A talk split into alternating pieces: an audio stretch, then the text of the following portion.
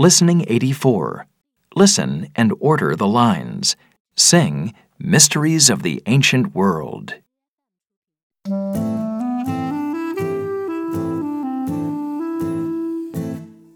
I know the earth goes round the sun, and I know how flowers grow. But some things about the ancient world I really just don't know. How did they build the pyramids? Did people study the stars? How did they transport stones and things?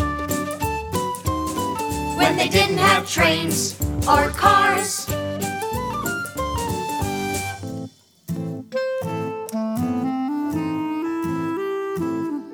I know the earth is big and round, and I know why rivers flow. But some things about the ancient world just don't know. Why did they build mysterious sites? Who drew the Nazca lines? What were those figures and sketches? Were they just maps and signs?